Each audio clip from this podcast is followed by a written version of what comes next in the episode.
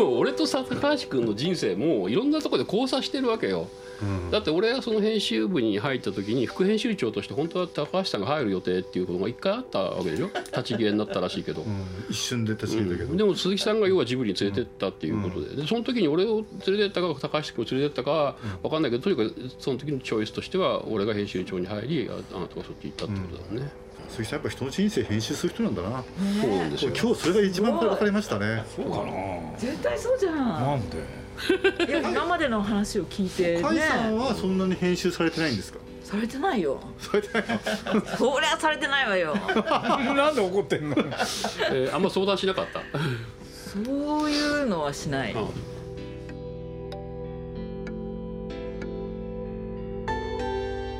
鈴木敏夫のジブリ汗まみれ。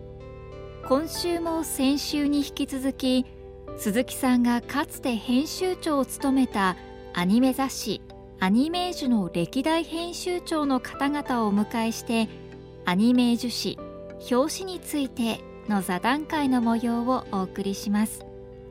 この座談会は阪急梅田本店9階の阪急梅田ギャラリーで開催されているアニメージュとジブリ展がきっかけで実現しました。出演は元アニメージュ編集長の武田幹夫さん渡辺隆さんスタジオジブリの田井ゆかりさん高橋望さんそして鈴木さんです。武田さんはどうですか？編集の仕事に入って3年間鈴木さんの下にいる頃っていうのは、もう本当影響あったよね。うん。それはもうだって編集っていうことすら知らなかったじゃない、うん。さっき鈴木さん言ったように僕営業から行ったから、うんうんうんでちょうど徳間って人事異動しない会社だってずっと言われてて、で僕が動いた時僕がちょうど22で広告部に入って、編集部に移ったの30の時なんだよね。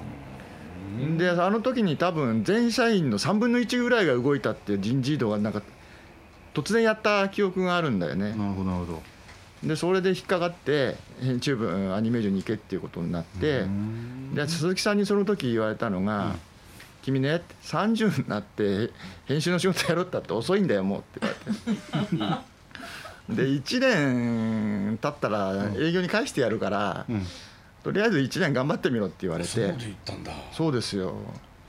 でも僕もそういう印象がありましたよ、ん。30過ぎたアニメ雑誌の編集長は無理だと思ってました、うん。でそれでそれも分かんなくてね、30過ぎたらその無理なのかなっていうのも分かんないし、ただなんとなく噂で聞いてたのはドグマの中では一番そのいろんな意味で厳しい編集部だ厳しい部署だっていうのはなんとなく聞いてたんだけど、ほとんどね鈴木さんとあのお仕事の接点もなかったし、あのちょうどその時に鈴木さんっていう人が編集長になるんだって言われて、で行って、で鈴木編集部の時に、まあ、3年間いて、どのぐらいだろう？365日中の300日ぐらい以上はずっとなんか近くにいた記憶があるんで3年間。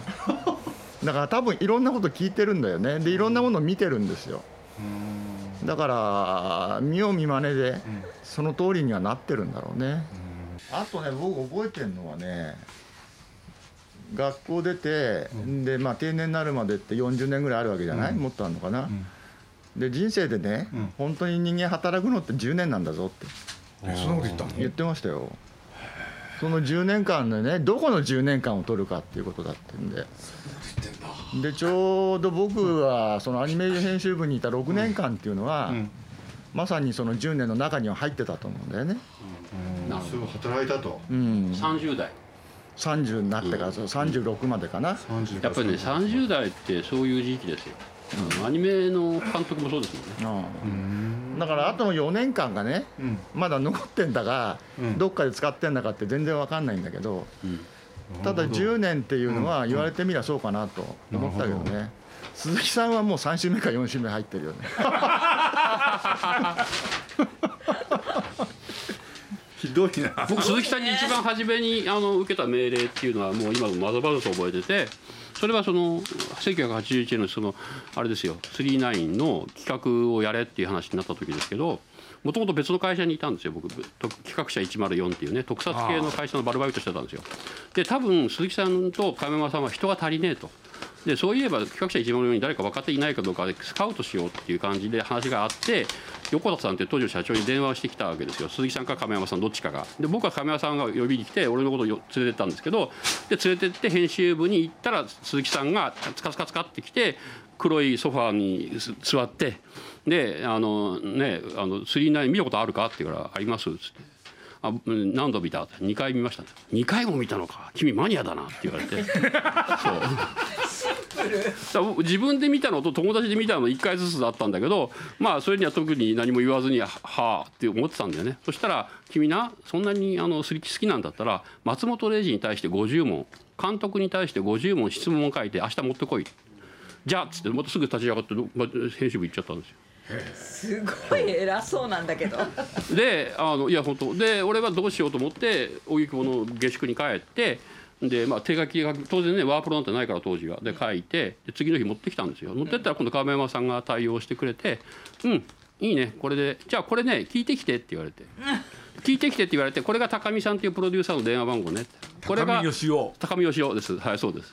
でこれがあの松本親父0時社の電話番号ねつって。でこれが凛太郎ねつって電話番号。はいこれ行ってきてってえついてきてくれないんですか？と思ったらで学生僕でその時大学2年生のねああ大学1年のね3学期ですよ、うん。そしたらね行ってきてって一人でって言われて。でその時まだ午後2時ぐらいで明るいからじゃあとりあえず行くかっつってお大泉まで行って。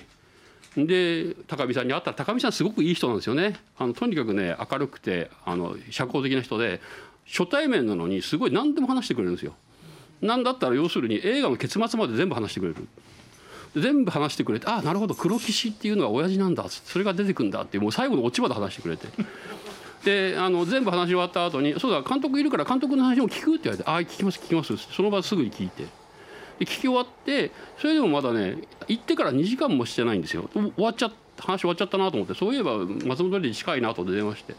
したら零士社があ「じゃあ先生会うそうですから来てください」って言われて夕方に行ったんですよ。で夕方行ってこういう待合室で座ってたらまあとにかくいろんな出版社それから新聞記者というか新聞で連載で「青年女王」ってやってたから、それの原稿待ちの人もう20人30人がぐわっしゃいるんですよ。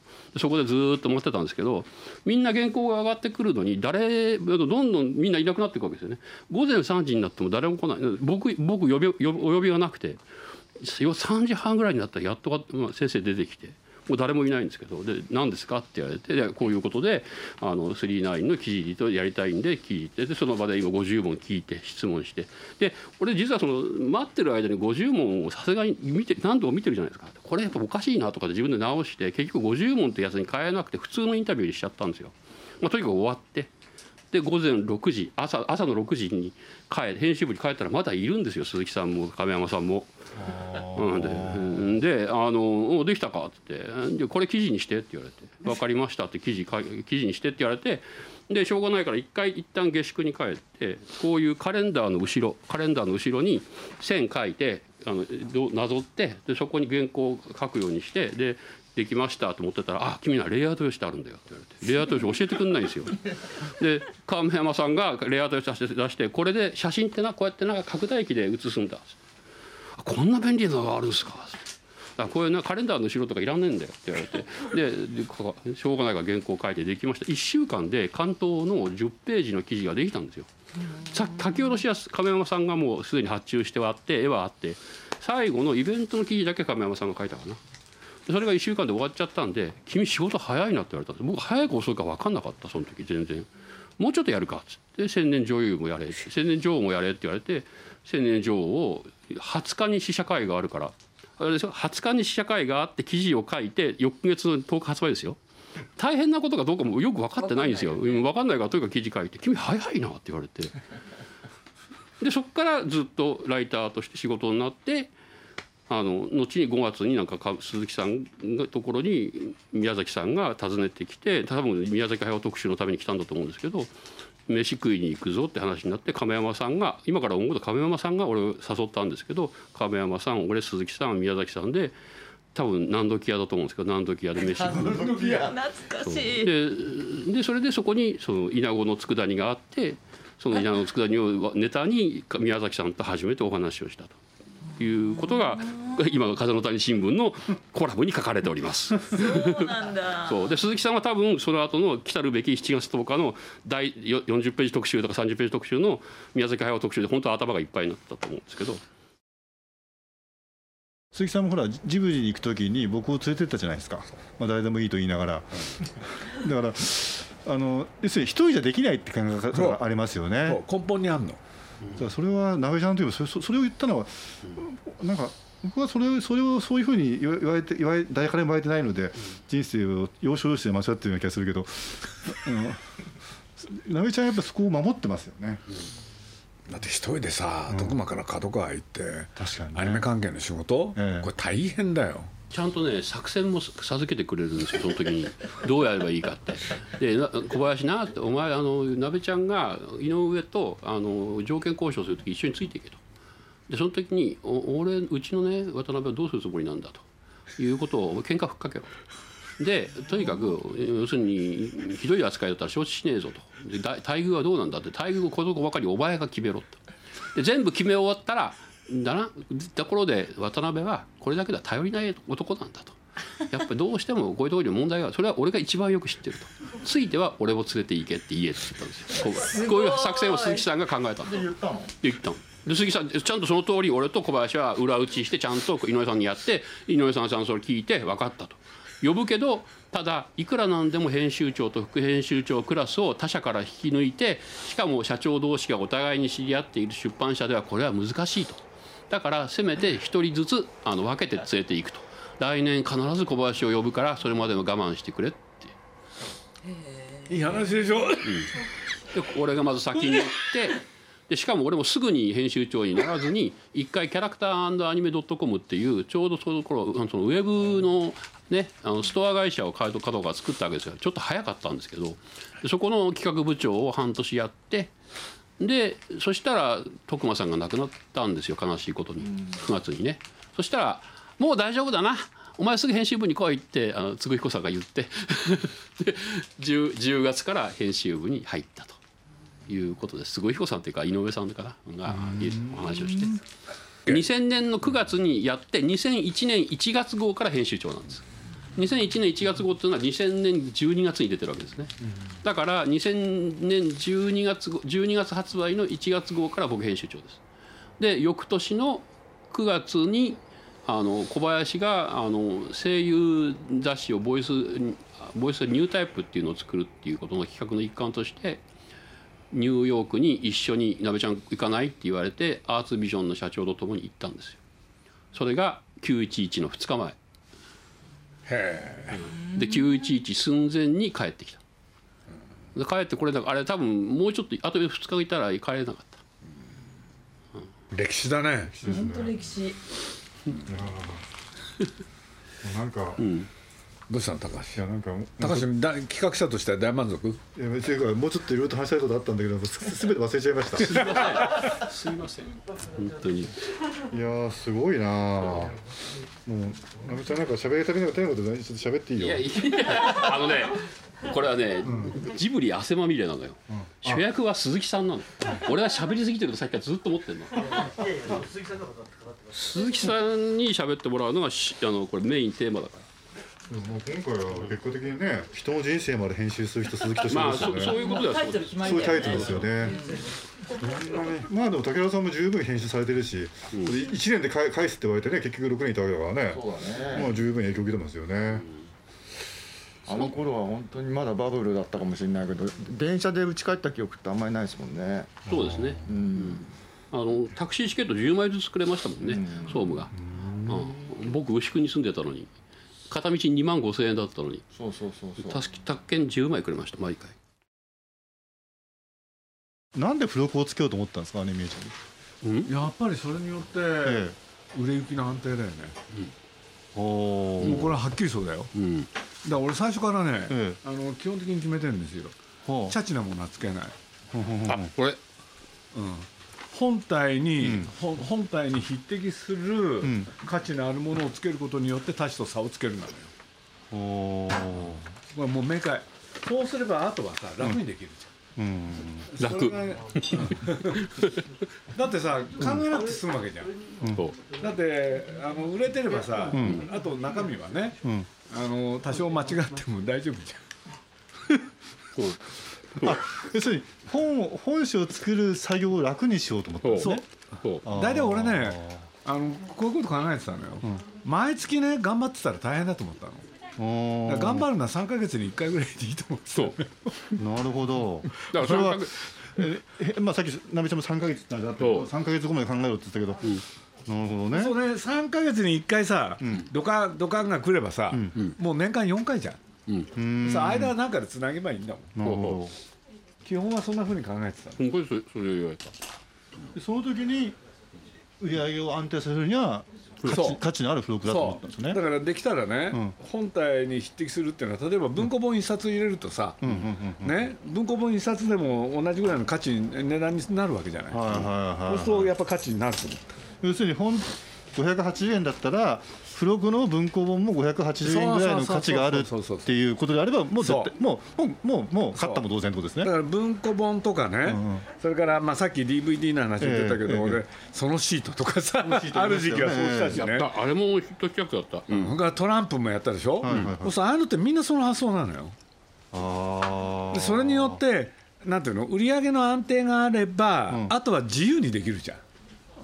で多少さあの何方向性間違っても後で修正が効くじゃななるほど。いそういうなんていうの？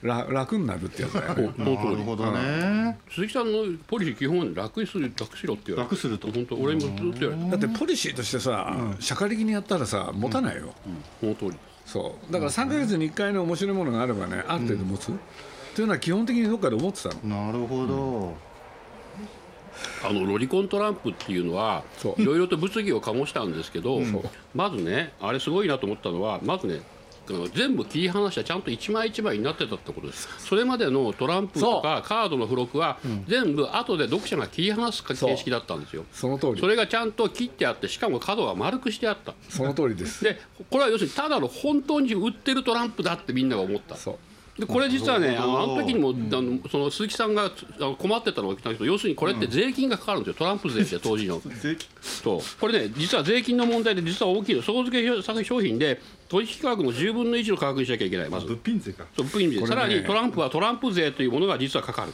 で実はこのトランプ税をこ排除するために自動用トランプって字入れたのなんで知ってる。自動用とだってそれで揉めてるの見てたもん、鈴木さんともうだからさっき亀山さんが10分の1って言ってたけど、原価問題ってものすごく大きいの。大きい、うんだからあれ実を言うとすごい安いのよ。だからあの小さくしなきゃいけなかった。あそうです小さいのそのその原因ですもんね。それが原因。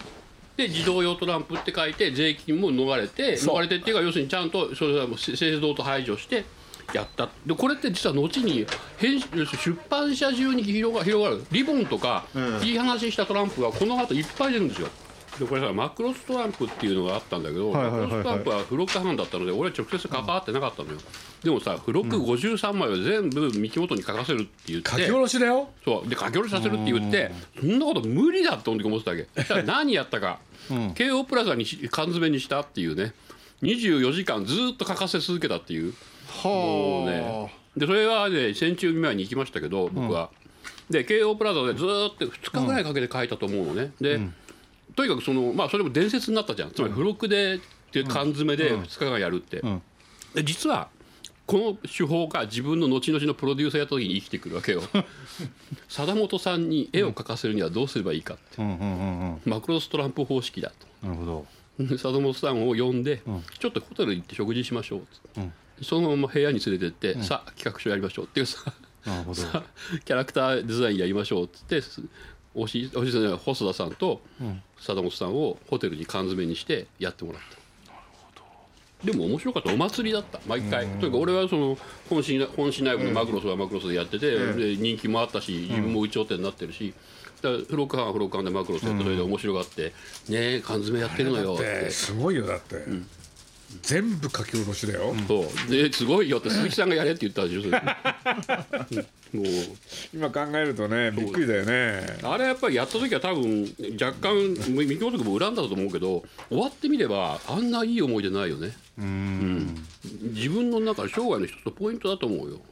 ホテルに缶詰になって56枚書いたっていうのは実際、うん。その後彼と一緒に旅行とか行ってたけど。ちょっとあれは伝説だ。自分の中でもすごいいい思い出だったみたいで結局そのトランプの後マクロスのマクロストランプがあったからその後でマクロスコレクションって俺が別冊をつけて、要するに40ページぐらいの付録として別冊、まあ小さいミニロマンアルバムをつけたわけよ、でそれは一人と俺と中村君で編集して、年末にね、で正月明けに鈴木さんの机に置いといたの、うん。そしたら鈴木さんが出社してきて、うんそのすり出しを見るなりあーさっ「きの話だ。鍋、これはすごいな」って言って、あっちからあ歩いてくること今でもまざまざ覚えてる。鈴木さんが「鍋これはすごいなこれは売れるぞ。よくやった」ってずっと本当褒められたから嬉しいしその歩いてくる鈴木さんの一歩一歩を本当覚えてるもんビジュアルで。マクロスマクロス何？マクロスコレクション。マクロスコレクション、覚えてない？あ知らないかこのぐらいのやつだよ。AB 版ぐらいみた。い AB なその通り、武田さんってやっぱり基本的にはアニメの人じゃないじゃないですか、うん。でも来た時僕そのポスター誌の本本すごい明確に覚えてるんですけどアニメの本を作るのは分かるけどポスターの本を作ってもそれは何の意味あるんだろうかって思ったんですよ。だけど作できてみたらすごい価値があってね一冊まとめらあることにものすごく便利ですよね。あれ僕で全くセンスセンスないんでその作品の、まあ、まマクロスの本を作るそれは分かりますよポスターだけの本を作るって一体何なんだろうと思って、まあそれは鈴木さん。そういう趣味がないからな。なってない。そういうコレクター趣味全くないんでそれそれ,、まあ、それはそうなんですけどそれを例えば僕には言わないで武田さんにやらせたっていうのがねなんか すごい鈴木さんらしいなと思うんですよ。鈴木さんなりのおそらく武田さんのやっぱりそういう、まあ、真面目さとかね緻密さとかということでもアニメするのは詳しくないとかってことを使おうと思ってやっぱ人使いのうまさがあるなって思ったの。いやでもそれでもね覚えちゃうんだよ。まあそういうことですよね。そう作品をね今度は作品の方も。うんうんうんうん、まあ、一番印象に残った作品とかってあります？やっぱりナディアですかね。ナディア。うん、NHK で全国放送だっていうのを聞いて、あだったら見る人いっぱいいるんじゃないかなって、うん。全国ネットだから。あー単純にそこから入って、えーどうにかしたいなっていうのがあって、うん。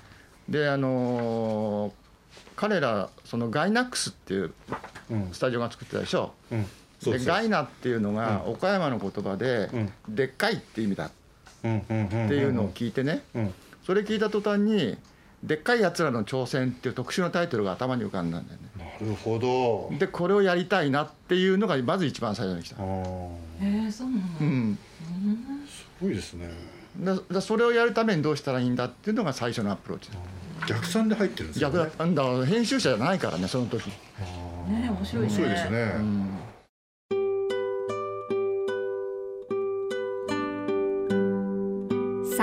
にわたってお送りしたアニメージュ誌表紙についての座談会の模様いかがだったでしょうか？来週もお楽しみに。こうやって長く生きてくるじゃん、はい。そう分かることはね、え言い方が変な人っていっぱいいるんだよえ言い方が怪しい人うん。うんはうん。結局声かけない、でなんか声かけた時にもさ返事が変とかあの瞬間的に見抜きませんか鈴木さん？あるんだよ。すごい瞬間的にそれを見抜くんだよ。それは好き嫌いじゃな。くて関係ない。0. 点何秒なのよその見だってそそれで言うとね好きとか嫌いって何の関係もないもん。この仕事に向いてるとか向いてないとか。それはさ全部が全部ね当たるわけじゃないだろうけれど。でもあるよね。でなんかね匂いがする時あるのよ、うん。この人変だとかね。なんでか知らないけどありますよ。ただ俺はずっと今日鈴木さんは本当に直轄でもうそれにビシバシでやられた直轄でこういうやったようなことは一度もなかったので、常にその時実はねずっと距離はあるんだなって俺思ってた。の。で俺は、お俺はすごいさ親しかったし鈴木さんに会いに行くっていうのはとにかくその前の日から緊張してるわけよ。本当に緊張して。とにかく鈴木小林ともこれ言ってたけど鉄骨を入れられるって俺たちは言ってたんだけど、鈴木さんに会うと鉄骨を背中に入れられるのよ。要するに鈴木さんこんにちはって行くと帰りにはビシッて背中に鉄骨が入って帰ってくるのよ。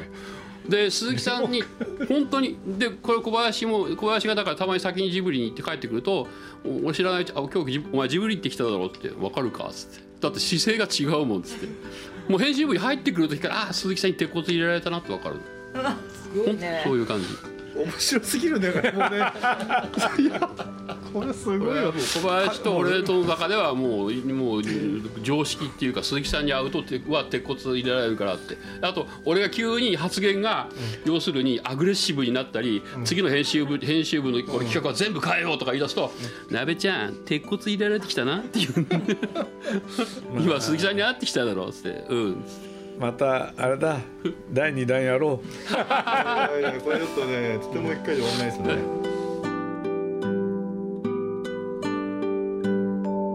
鈴木敏夫のジブリ汗まみれ。